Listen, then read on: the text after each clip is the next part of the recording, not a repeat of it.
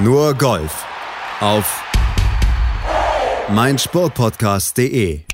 Herzlich willkommen zu Nur Golf auf meinsportpodcast.de. Drei Premieren gab es an diesem Golfwochenende zu feiern. Auf der European Tour, da gab es die Erstaustragung eines Events, bei dem Männer und Frauen gleichberechtigt starten durften und auch um die gleiche Trophäe sogar spielten. Und auf der PGA Tour, da gewann Garrick Higo Freunde unserer Sendung werden ihn kennen. Wir haben ihn schon mehrfach positiv erwähnt und er konnte beim erst zweiten US-Start gleich ein Turnier gewinnen und damit auch eine zweijährige PGA-Tour-Mitgliedschaft ja, abschließen, beziehungsweise zumindest erstmal sein eigen nennen. Und bei den Damen auf der LPGA-Tour, da freut sich Mathilda Kastrin und das ist die erste Finnin überhaupt, die einen Turniersieg auf dieser Tour gewinnen konnte. Also, da werden wir gleich mal ausführlich drüber sprechen mit unserer Expertin, mit Desiree Wolf. Hallo Desiree. Hallo Malte. Dann gucken wir zuerst, würde ich sagen, nach Skandinavien. Das erste Mal nach Göteborg, nämlich zu diesem Turnier zum Scandinavian Mixed, hosted bei Henrik und Annika. Ein ganz besonderes Turnier, was Henrik Stenson und Annika Sörenstam als schwedische Golf-Aushängeschilder dort ja, stellvertretend gehostet haben. Ein Mixturnier, aber nicht wo im Team gespielt wird, sondern wo tatsächlich Männer und Frauen gleichberechtigt gegeneinander spielen. Was ganz Neues. Ja, das ist tatsächlich ein schönes Format. Ähm, die Flights waren ähm, einfach entsprechend der Platzierung dann gemischt oder natürlich äh, am ersten Tag natürlich festgelegt. Und insofern äh, ging da so im Prinzip wie bei uns im Clubleben äh, auf dem Golfplatz die Damen und Herren gemischt an den Start. Und es gab aber nur eine Wertung letztendlich. Und es gab auch zwischendurch am äh, Samstag äh, hat es mal kurzzeitig so ausgesehen, als ob vielleicht sogar eine Dame das Turnier gewinnen könnte. Caroline Hedwall, die Schwedin, war da nämlich ganz vorne mit dabei. Die hat nur leider am Sonntag dann nachgelassen. Und so ist es dann doch ein Herr geworden. Aber man sieht an der Ergebnisverteilung, dass sich die Damen da durchaus wirklich gut geschlagen haben. Und ähm, offensichtlich kamen ja, nur positive Stimmen und man hat es allgemein als bereichernd angesehen und als ein schönes Format. Jonathan Caldwell heißt der Mann, der am Ende gewonnen hat. Der Mann aus England mit minus 17 hat er seinen Sieg gefeiert, beziehungsweise er kommt nicht aus England, sondern er kommt aus Nordirland. Ne? Genau, der äh, ist Nordire und äh, hat tatsächlich da einen Riesenschritt in seiner Karriere äh, gemacht, muss man wirklich so sagen. Ähm, weil er wirklich, also das, das war also ein ganz, ganz langer Weg. Der hat äh, 2008 zum ersten Mal die Qualifying School abgeschlossen und hat aber nur 47 Turniere auf der European Tour da irgendwie gespielt in der Zwischenzeit und hat nebenher noch in einem Pro-Shop gearbeitet. Und ähm, war dann irgendwie auf der Euro Pro Tour zwischendurch, also wirklich so der ganz harte Weg über die unterklassigen Ligen, wenn wir im Fußball mal bleiben. Mhm. Und ähm, ist jetzt erst 2019 äh, wieder auf die European Tour zurückgekommen. Also wirklich ein ganz, ganz steiniger Weg.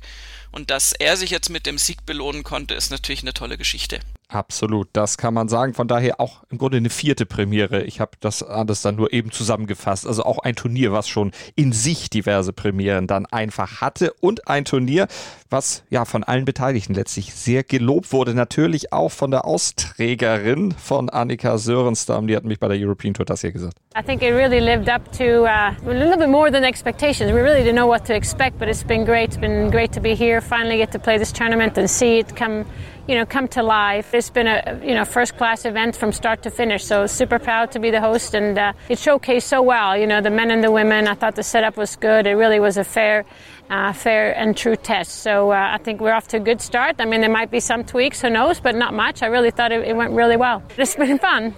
Also großer Spaß für sie gewesen, auch für Henrik Stenson, der hat sich ähnlich geäußert, aber die beiden selber, ja gut, äh, richtig gut abgeschnitten haben sie nicht, das haben sie anderen überlassen, ist natürlich auch sehr nett für Gastgeber, dann anderen den Vortritt zu lassen. Ja, das ist natürlich eine schöne Geste. ja gut, ähm, bei Annika Sörenstam geht es definitiv nicht um die aktuelle Spielqualität. Dazu kommt ja noch, äh, dass sie ja äh, einfach mit der ganzen Host-Geschichte wirklich viel zu tun hatte, genauso auch Henrik Stenson. Und dass äh, selbst wenn man die Geste nicht machen wollen würde, ähm, ist es ja immer schwierig, einfach mit dem ganzen Drumherum sich da dann aufs Turnier zu konzentrieren. Was aber tatsächlich bemerkenswert ist, ist die absolute Bewunderung oder Ehrerbietung, der Respekt, der Annika Sörenstam besonders da entgegenschlägt. Ähm, selbst Thomas Björn, unser vergangener äh, Ryder Cup Kapitän, hat irgendwie getwittert, dass er, äh, das ist sinngemäß, ich bin selten starstruck aber jetzt irgendwie Annika Sörnesdam äh, da irgendwie ähm, einen Fistbump zu geben und sie da beim Turnier zu treffen, ist einfach eine Riesengeschichte. Also das ist, ähm, da kam schon sehr, sehr viel über Social Media, was mhm. also von den Damen mal ganz zu schweigen, die natürlich sowieso Sörnesdam als Idol haben und die ja auf der Ladies European Tour zum Teil ein eher Schattendasein fristen müssen, ähm, dass die so ins Licht gerückt wurden und das auch äh, eben unter kräftiger Mithilfe von Sörensdam ist, ist ganz fantastisch fantastisch und äh, das äh, troff wirklich aus allen Poren dann, ähm, dass das da alle sehr, sehr glücklich waren mit dem Format, mit den beiden Hosts und auch mit diesem Zusammenspiel von äh, Männlein und Weiblein dann. Darf also gerne wiederkommen, so ein Turnierformat. Äh, glaubst du, das macht Schule auf der European Tour zusammen mit der LPG, äh, mit der LET, weil wenn so eine Premiere erstmal gut gegangen ist, bricht das Bahn dann für weitere Versuche, sowas zu etablieren? Ist das ein Konzept für die Zukunft aus deiner Sicht? sagen wir mal so, aus Sicht der Ladies European Tour wäre es ein ganz tolles Konzept, weil wir ja einfach da, ich hatte ja schon gesagt, das Schattendasein haben, die haben sowieso wenig Turniere und sehr wenig Aufmerksamkeit und es war jetzt im Turnierverlauf dann schon zu sehen, dass es da Damen gibt, die sich eben wirklich sehr gut schlagen können, auch äh, wenn da Herren mit im Feld sind und die tolles Golf zeigen. Und insofern, also aus Sicht der Ladies European Tour wäre es unbedingt wünschenswert. Inwieweit sich die European Tour darauf einlässt, äh, es bleibt abzuwarten. Ähm, ich glaube trotzdem, dass das ja, alles, was den, den Golfsport ähm, anders macht oder interessanter macht, ist gut und mhm. ich denke auch, dass es die European Tour und Keith Pelley natürlich als deren Vertreter so sehen.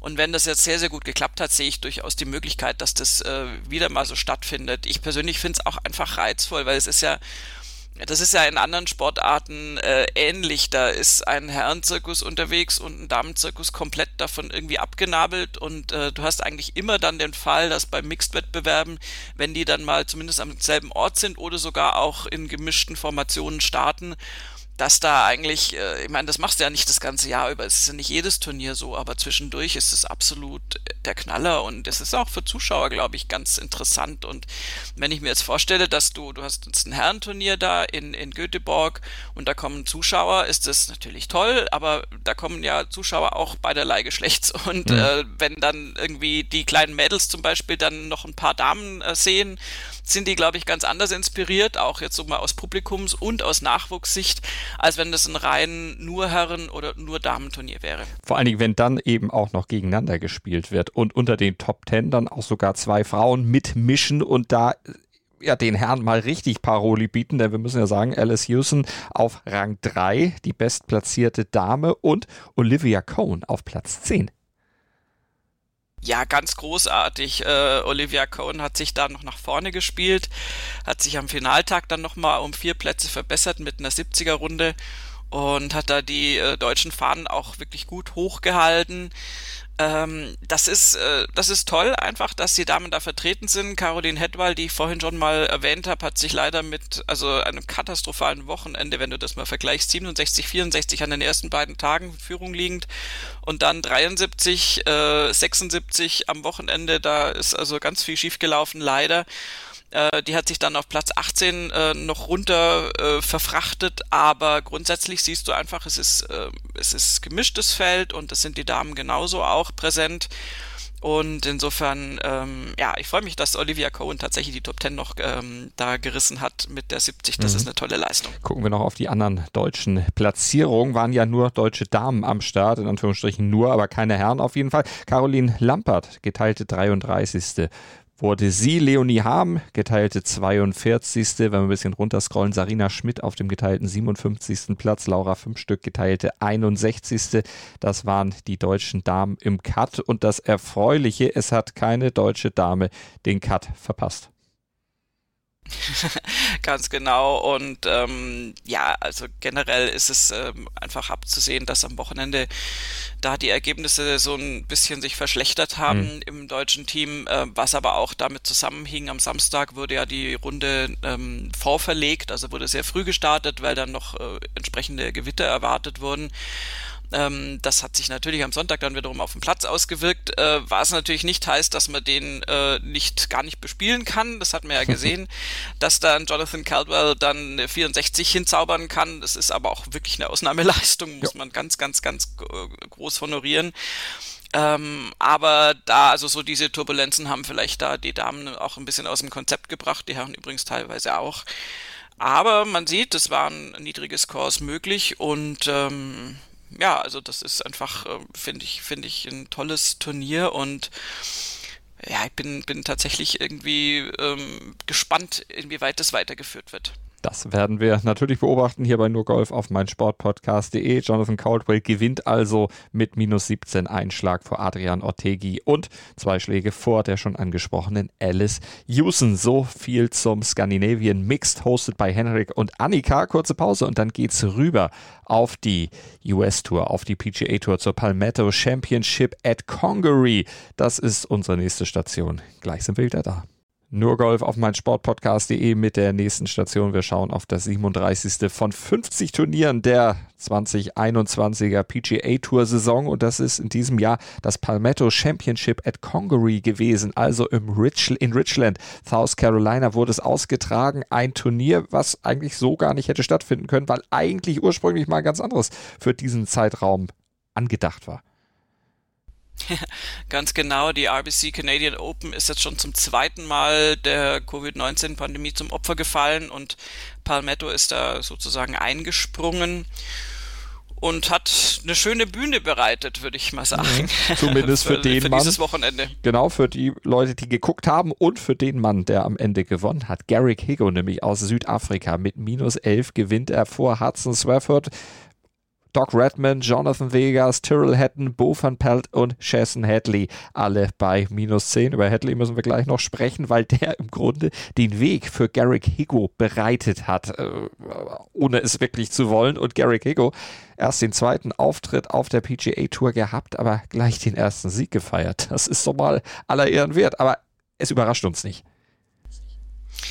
Ähm, nicht wirklich, wobei es äh, eine enorme Leistung ist. Also da mal kurz auf die PGA Tour rüber zu chatten, das PGA Championship zu spielen, weil er ja in Europa auch äh, zwei Siege in drei Turnieren äh, eingefahren hat direkt davor ähm, und dann ähm, da sich mit einem geteilten 64. irgendwie mit Anstand äh, dann zu verabschieden und dann beim nächsten Turnier einen Sieg einzufahren, das ist eine Riesengeschichte.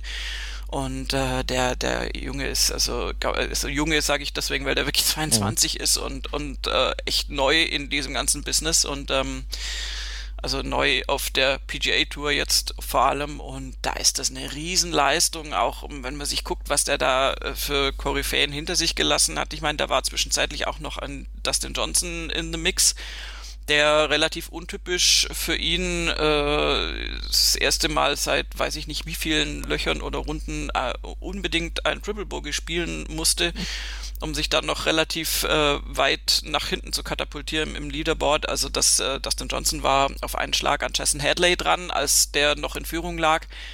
Ähm, insofern geht es also jetzt nicht darum, dass das da irgendwie kein hochklassiges Teilnehmerfeld mhm. gewesen wäre. Und da ist die Leistung von Gary Higo, denke ich, wirklich absolut sehr, sehr hoch einzuschätzen. Denn man muss so eine Führung, wie sie zum Beispiel Chesson Hadley hatte, vor der Schlussrunde vier Schläge immerhin dann auch eigentlich ja ins Ziel bringen. Hat er aber nicht getan, weil er auf den letzten drei Löchern jeweils Bogey gespielt hat. Also der hatte eine katastrophale, katastrophalen Schlusssprint. Das kannst du gar nicht mehr Sprint nennen. Nee, nee, das ist eher ein sich ins Ziel äh, retten oder ja, weiß auch nicht, wie man das sagen soll. Also der war natürlich auch äh, ab, absolut fix und fertig mit der Welt. Ähm, ja, äh, das ist äh, blöd gesagt, sowas passiert und das ist tatsächlich das, äh, die, die, der rote Teppich, den er ausgerollt hat für den Rest des Feldes und Gary Kigo hat ihn dann beschritten. Aber das tut echt weh, wenn du das mit angucken musst. Und ähm, also der hatte eigentlich, äh, ja, also der war ähm, mit 13 unter ja unterwegs, Gary Kigo mit einem Endresultat von minus 11 und hatte noch drei Löcher zu spielen und gibt dann eins nach dem anderen einfach mit drei Bogies dieses Turnier weg. Das mhm. ist schon relativ krass. Also er hat in, auf der 16 hat er in, in der Waste Area den Drive gesetzt und äh, hat auf der 17 und auf der 18 auch die Grüns verpasst und ähm, er selbst hat gesagt, was, also ich meine, das, das, der, der tut mir echt leid, aber hilft ja nichts. Uh, I can only imagine what it looked like on TV because it looked freaking awful from my view. I mean, I could barely keep it on the planet. Also das ist sehr klar, dass natürlich ein Profisportler mit so einem Ende einer Runde natürlich also völlig verzweifelt ist mhm. und sich einfach nur sagt, warum, wie, warum habe ich das nicht irgendwie einfach nur den Ball im Spiel halten können? Ihm hätten ja drei Pars gereicht. Ja. Ja, sollte nicht sein, aber das ist eben auch Golf. Drei Euro ins Phrasenschwein, äh, sagen wir ja so oft und es erleben wir ja auch so oft Woche für Woche, dass eben sowas passiert und dass das eben diese Unwägbarkeiten dieser Sportart entscheidend dann am Ende auch sind. Aber Garrick Hicko, lassen wir ihn nochmal zu Wort kommen, zu seiner ja doch recht unglaublichen Strecke. Vier Siege in den letzten neun Monaten. To be honest, I think I just enjoy the challenge. I enjoy uh I enjoy playing, so I'm a very uh, tough competitor. I don't really get down on myself. I try and you know, it's it's a cliche, but I try and you know stay in it. You know, I fight. Um, I think I just do that really well. I wouldn't say that there's something that I do that's you know out of the ordinary, you know, which you know makes me special. But I think I just really, uh, I think I'm a good competitor, if that makes sense. Aber speziell ist er schon, denn er ist der erste Spieler seit Jim Benepi 1988, der erst bei seinem ersten oder zweiten PGA Tour Start dann am Ende auch das Turnier gewinnt. Benepi, der hatte sogar sein Debüt damals gewonnen, aber der blieb letztlich ein One-Hit-Wonder. Der hat nur diesen einen Turniersieg dann feiern können. Bei Garrick Higo erwarten wir ein bisschen mehr. Ähm, auf jeden Fall. Das war im Prinzip schon abzusehen bei seinen bisherigen Auftritten auf der European Tour. Er hat ja auch auf der Sunshine Tour schon gewonnen, also diese vier Turniersiege in neun Monaten, das ist ja irre. Mhm. Äh, da war er selbst auch überrascht auf der PK, als das jemand so zusammengefasst hat, weil er gesagt, das habe ich so noch gar nicht gesehen, weil du das natürlich in deiner Wahrnehmung als Spieler und auch wir als Berichterstatter trennst du das ja irgendwie, da ist so dieser Sunshine-Sieg ist ja nice die European Tour Siege, oh ja, haben wir darüber berichtet. Und jetzt, oh, PGA ist ein Riesensprung, das sind irgendwie so drei Kategorien, aber natürlich ist einfach rein von, den, von der zeitlichen Einordnung her, hat er da in neun Monaten wirklich ganz, ganz äh, ordentlich viel auf die Welt gebracht. Mhm. und ähm, das ist deswegen, also ich, ich gehe mit seiner Einschätzung seiner selbst schon durchaus d'accord, weil er genau dieses, dieses, dieses Gen hat, diesen, diese Mentalität, die er selbst auch beschrieben hat, ähm, um, um so Turniere wirklich gut durchzustehen. Dieses Kämpfen, dieses nicht aufgeben, dieses sich nicht aus der Ruhe bringen lassen. Der Typ sieht wirklich immer gleich aus. Sein Caddy hat mal gesagt, du kannst ihm nicht ansehen, ob er gerade einen Double Bogey oder einen Eagle gespielt hat, weil der wird immer den gleichen Gesichtsausdruck ungefähr haben. Und ähm, das ist bei Gary Kigo eine Riesenqualität und er hat einen großen Vorteil, das hatten wir auch schon ähm, mal angesprochen, aber ich möchte es trotzdem nochmal erwähnen. Er hat den Mentor Gary Player, der übrigens ihn tatsächlich in der PK angerufen hat und, äh, und da also praktisch äh, öffentlich äh, kundgetan hat, dass er sich selten bis noch nie so über einen PGA Tour Sieg von irgendjemandem gefreut hat, weil er den kleinen Garrick Higo, der ja im frühen Kindesalter seinen Vater verloren hat, der so ein bisschen unter seine Fittiche genommen mhm. hat, ein bisschen ist wahrscheinlich untertrieben und äh, die Wegstrecke einfach mitgemacht hat mit Gary Higo und ihn natürlich sehr, sehr, sehr inspiriert hat und begleitet hat und Insofern ist das natürlich auch für Gary Player eine riesengroße Freude, jetzt zu sehen, dass das so dermaßen Früchte trägt. Und der sagt halt auch, du hast genau das richtige Mindset, mach so weiter. Jetzt hast du die Bestätigung, dass du auch auf der PGA Tour siegen kannst. Mach einfach so weiter. Ich bin so stolz auf dich. Das war so grob die Message von äh, Gary Player. Und das ist was, was diesem jungen Gary Kigo einfach unglaublich hilft. Hm. Und ihn letztlich dazu auch inspiriert, genauso wie seine leibliche Familie, die Mutter, die Geschwister und dazu hat er auch was gesagt. Firstly, I'm just happy I don't have to play a playoff right now. um, but yeah, I mean, I'm gonna take take all the good things. Um, I can't wait to see my family. Hopefully, they can come over. Um, very lucky that my mom's here. Um, but yeah, I just love my family. Das ist ein schönes Schlusswort von Garrick Higo, dem Mann, der eben jetzt im zweiten Turnierstart seinen ersten Sieg eingefahren hat auf der PGA Tour. Der zweite Linkshänder erst, der in dieser Saison gewinnt, nach Phil Mickelson, genau, beim PGA Championship. Und ja, der erste Non-Member der PGA Tour seit 2019, 3M Open. Damals hatte Matthew Wolf das auch schon mal geschafft, aber jetzt hat er ja das Ticket. Ich gehe mal davon aus, dass Garrick Higo diese zweijährige äh, Tourmitgliedschaft dann auch annimmt. Ne? Äh, davon ist auszugehen, der wird nämlich nächste Woche, also nicht nächste Woche, sondern diese Woche, äh, wir sind alle schon ganz aufgeregt, hm. äh, bei den US Open starten. Und ähm, das ist natürlich, also ein, äh, ist auch so ein bisschen nice anzufangen mit PGA Championship, äh, PGA Tour Sieg und dann US Open, also zwei Majors und dazwischen ein Turniersieg. Schauen wir mal, was er bei den US Open mhm. macht. Ist übrigens, ich würde eine Sache noch gern sagen, weil er selbst ja sich da so ein bisschen runtergeredet hat, was du auch so ein bisschen in Frage gestellt hast, von wegen, er hätte da nichts äh, Außerordentliches und so weiter. Ähm, die, dass wir diese mentale Einstellung sehr, sehr hoch schätzen, kam ja schon durch. Ähm, ein anderer südafrikanischer Spieler, der im Vorfeld oder sagen wir in den ersten Tagen des Turniers noch viel, viel mehr Aufmerksamkeit erregt hat als Gary Higo, der sich da so äh, heimlich still und leise nach vorne gearbeitet hat, ist Wilko Nienaber, den wir ja auch schon öfter besprochen haben mhm. und der mit 68, 68 da auch sehr gut angefangen hat. Und der hat also Punkt eins, der hat den einen Ausreißertag, den du nicht haben solltest für eine Top-Platzierung. Der hat nämlich am Samstag am Moving Day eine 74 gespielt.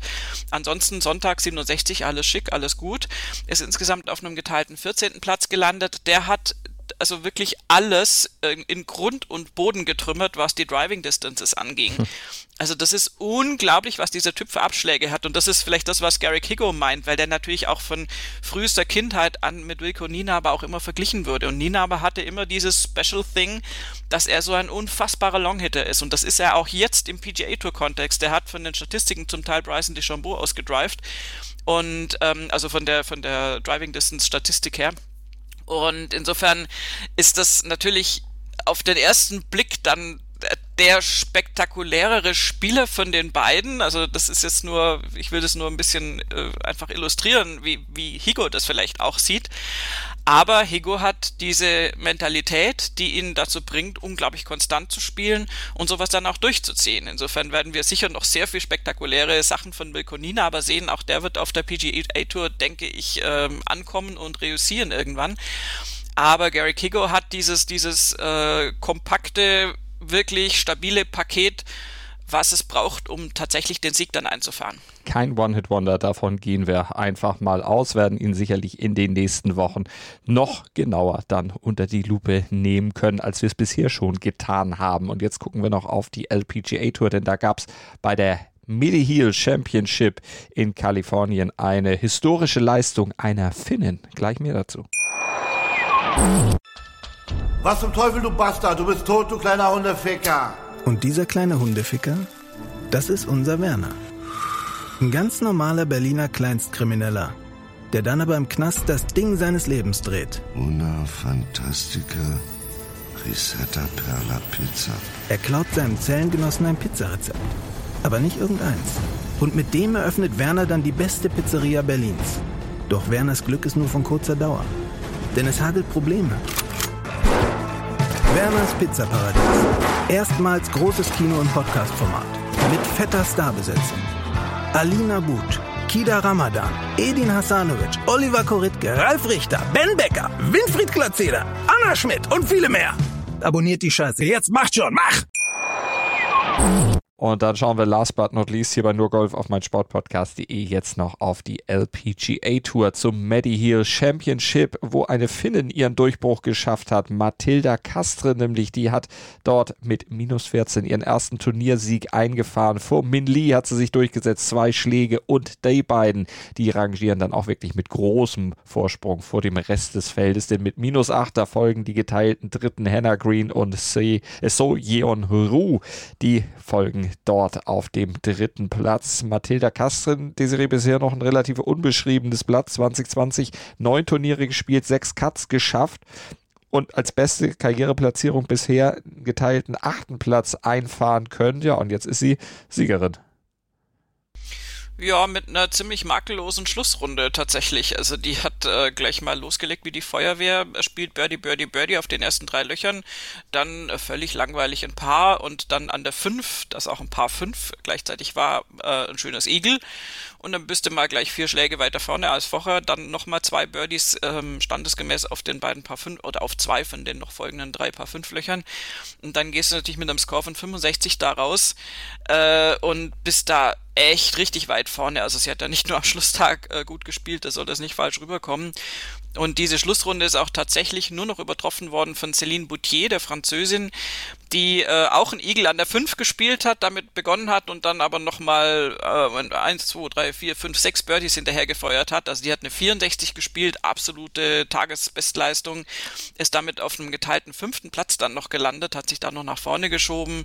Aber diese Runde, diese 65 von Mathilda Kastrin, äh, ist natürlich fast höher einzuschätzen, weil sie da einfach in the Mix war, weil es da um den Turniersieg ging und weil sie da wirklich sehr nervenstark das durchgehalten hat. Und äh, du hast es ja schon angesprochen, sich auch deutlich vom Feld abgesetzt hat, mhm. abgesehen von Min Lee, die da noch in Schlagdistanz war. Sie ist ja jetzt keine ganz junge äh, Golferin mehr, 26 Jahre alt ist sie schon, hat ja auch im letzten Jahr auf der Symetra Tour schon mal gewonnen im Mission in Resort und Club Championship. Die hatte, hat sie sich geholt, 2020 auch ihr Rookie-Jahr. Ähm, von daher jetzt äh, im schon etwas fortgeschritteneren Golferin-Alter, ganz wertfrei gesagt, wird sie das sicherlich nicht völlig aus der Bahn werfen. Sie wird es sehr gefasst sicherlich dann auch nehmen können und vor allen Dingen auch einordnen können, denn sie hat ja schon ein bisschen was erlebt. Ja, also ich glaube, dass dich, äh, also 26 ist es nicht wahnsinnig alt. No, wir haben aber schon deutlich äh, jüngere, die dann vielleicht von so einem Premierensieg dann schon eher so ein bisschen aus der Bahn geworfen sind, äh, erlebt, äh, wo danach dann äh, ja ein ziemlicher Absturz dann wieder kam, die eben dann mit diesem das, das Druck eben sehr schwierig nur umgehen konnten. Das stimmt natürlich. Also es ist immer, äh, also natürlich ist es spektakulär, wenn da irgendwie eine 17-Jährige oder eine 19-Jährige gewinnt. Ähm, aber du hast schon recht, ähm, stabiler in der Reaktion ist es dann doch meistens, wenn, wenn das ein bisschen sanfter aufgebaut wird. Mhm. Castron ist tatsächlich jetzt also definitiv kein, kein ganz junges Mädel mehr ähm, hat da auch wirklich die Ergebnisse ja auch in diesem Jahr so ein bisschen aufbauend äh, gestaltet, äh, ist da bei der Pure Silk quasi geteilte 63. Das war jetzt nicht so wahnsinnig. Ähm, hat da bei den US Women's Open dann schon den geteilten 30. Platz belegt und äh, jetzt dann mit dem Sieg dann nochmal deutlich einen draufgelegt. Ich denke, da kann man wirklich gespannt sein, wie sie das weitergestaltet. Also ich glaube, da ist es dann eher so, dass der Sieg nicht so total überraschend ist und so einen Wow-Effekt hat und dich da irgendwo hinspült, wo du dann gar nicht mit um, gar nicht mit umgehen kannst, sondern das ist eher so eine Bestätigung der guten Arbeit der, der vergangenen Jahre. Und äh, vielleicht kann sie sich da ja oben einnisten. Das ist immer schwer zu sagen, weil das Feld auf der LPGA Tour wahnsinnig äh, hochklassig und, und dicht besetzt ist mit hochklassigen Spielerinnen und deswegen, äh, ja, wird man mhm. erstmal sehen müssen. Also sie wird das nicht, äh, ähm, ich, ich verstehe, worauf du anspielst, aber also ich glaube, dieser Absturz in Anführungszeichen wird nicht kommen. Trotzdem ist es, also ich will es nicht Spielverderber sein, aber ist es wahnsinnig schwierig auf der LPGA Tour solche Resultate dann äh, konstant immer wieder einzufahren, weil einfach Fall. da gibt's noch ein, zwei andere Damen, die äh, ja auch mal ihre guten Tage haben und dann ähm, wird's schwierig. Aber ich finde, das ist eine tolle Leistung und es ist auch schön, dass wir da einfach mal andere Nationalitäten haben. Dass äh, wir hatten ja auch wirklich Phasen, wo wir praktisch jede Woche über eine koreanische Siegerin mhm. berichtet haben und dass mal Finnland da was zu, zu beiträgt, es ist doch toll. Jetzt wäre eigentlich, äh, das nächste Schritt wäre jetzt eigentlich, dass von den deutschen Damen wieder mal was kommt. Würden wir uns wünschen natürlich auf der LPGA Tour. Esther Hinseleit war auch mit im Turnierfeld. Geteilte 26. wurde sie am Ende mit minus drei, also dann doch elf Schläge schlechter als die Siegerin. Das ihre Platzierung zur Siegerin vielleicht noch. Sie hat mit fünf Jahren angefangen, Golf zu spielen, ist ja dann auch zum College äh, in die USA gezogen, hat sieben Turniersiege für die Florida State University eingefahren. Also die kennt sich auf US-amerikanischen Plätzen natürlich auch sehr, sehr gut auf und aus. Und um das nochmal zu sagen, dass sie natürlich auch die Ruhe bewahrt. Hobby von ihr, Yoga. Ja, das ist äh, nie schlecht. Das machen ja selbst Yogis Jungs. Äh, Entschuldigung, ich bin so ein bisschen im Fußballkontext Muss sein, Ich weiß auch nicht warum. ja, ja, ganz komisch. Äh, nein, also das ist auf jeden Fall gut. Ich würde noch ganz, ganz äh, kurz was zu Esther Henseleit sagen wollen, weil mhm. sie wirklich ähm, eine tolle Schlussrunde gespielt hat. Die hat eine 66 gespielt, da war ein einziges Bogey an der 2 dabei, hat danach aber ein Birdie nach dem anderen rausgefeuert. Und das ist für mich immer so wichtig. Ich meine, sie hatte jetzt ja Schwierigkeiten. Sie kam von der Ladies European Tour, war da wirklich äh, total super, immer mit vorne dabei, hat dann im letzten Turnier noch den Turniersieg geholt, äh, sowieso auf Platz 1, Jahreswertung abgeschlossen, alles schick. Und dann ist es doch immer schwierig, diesen Sprung auf die LPGA Tour zu machen und da gut anzukommen. Und äh, gerade bei diesem Turnier sieht man bei ihr auch wieder, also klar ist sie in, äh, da irgendwie nicht, nicht, nicht völlig äh, unbekannt in den USA und hat da auch schon gespielt, aber ähm, in so einem Teilnehmerinnenfeld, was dann doch eine andere Klasse hat als auf der Ladies European Tour, musst du einfach ankommen. Und bei ihr siehst du es auch, sie hat mit einer 77 begonnen, 70, 72 und am Schlusstag dann die 66.